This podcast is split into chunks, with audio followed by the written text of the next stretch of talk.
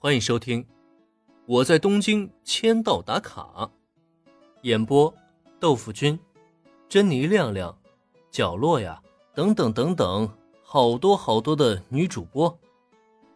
新结交的猫友又给宠物医院创造营收了。鸭手奈奈是一个很优秀也很尽职尽责的宠物店员，她没有因为林恩是养猫的新手，便将各种昂贵的品牌推荐给他。反而推荐了价格适中又非常适合这两只猫咪使用的品牌，足以证明他的心底是很善良的。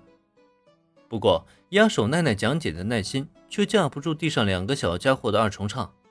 没办法，谁让林恩承诺带他们吃饭，偏偏又把他们晾在一边了呢？哎，他们这是……本来讲解的正起劲儿的压手奈奈。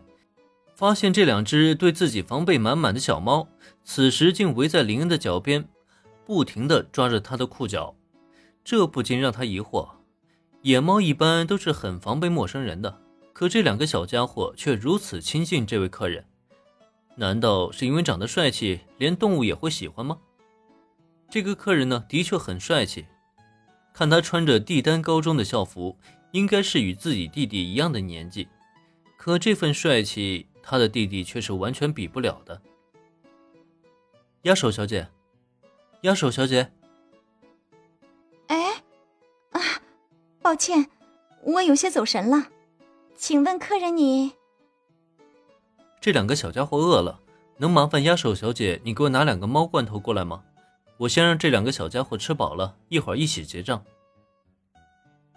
从失神中惊醒的压手奈奈。看到的是林恩略显无奈的表情，听他这么一说，顿时让他连忙从货架上拿下两个猫罐头来。嗯，明，明白了，请用。谢谢，麻烦你了，压手小姐。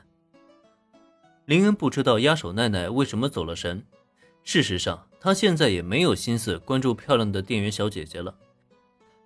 接过猫罐头以后，林恩连忙打开。随即蹲在地上，摆在两个小家伙的面前，吃吧，一会儿吃饱了，咱们去接你弟弟。小一些那个小家伙有些没心没肺，闻到猫罐头的香气，他就立即不争气的流下了口水。等到罐头摆在地上以后，他更是一个飞扑冲上前，差点把脑袋都给塞进罐头里，那叫一个大快朵颐呀！倒是大一点的小野猫，虽然嘴角也哗啦啦的流口水。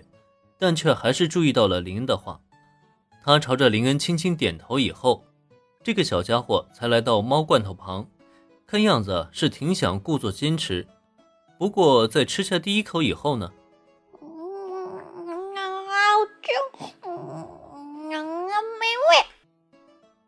这姐弟俩的吃相也都差不多。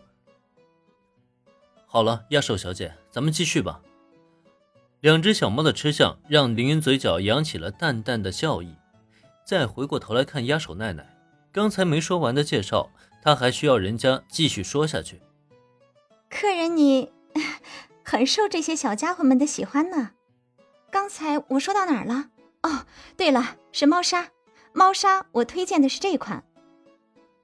虽然压手奈奈极为喜欢宠物，最喜欢的就是猫。但在他看到林恩宠溺地看向那两个小家伙的目光以后，却不由得一阵失神。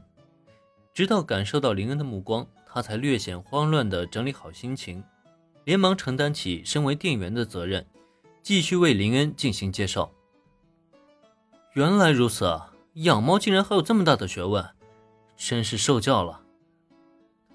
压手奈奈的讲解很细致。不仅是猫咪的投喂，有关日常的种种细节需要注意到的各种事项，他也都毫不吝啬地说给林恩，让林恩了解到，原来养猫呢也不是一件容易的事情。不过还好，在能与那些小家伙进行沟通以后呢，许多麻烦都是可以避免的。这在无形中让林恩省了很多的麻烦。压手小姐，咱们能互换一下联络方式吗？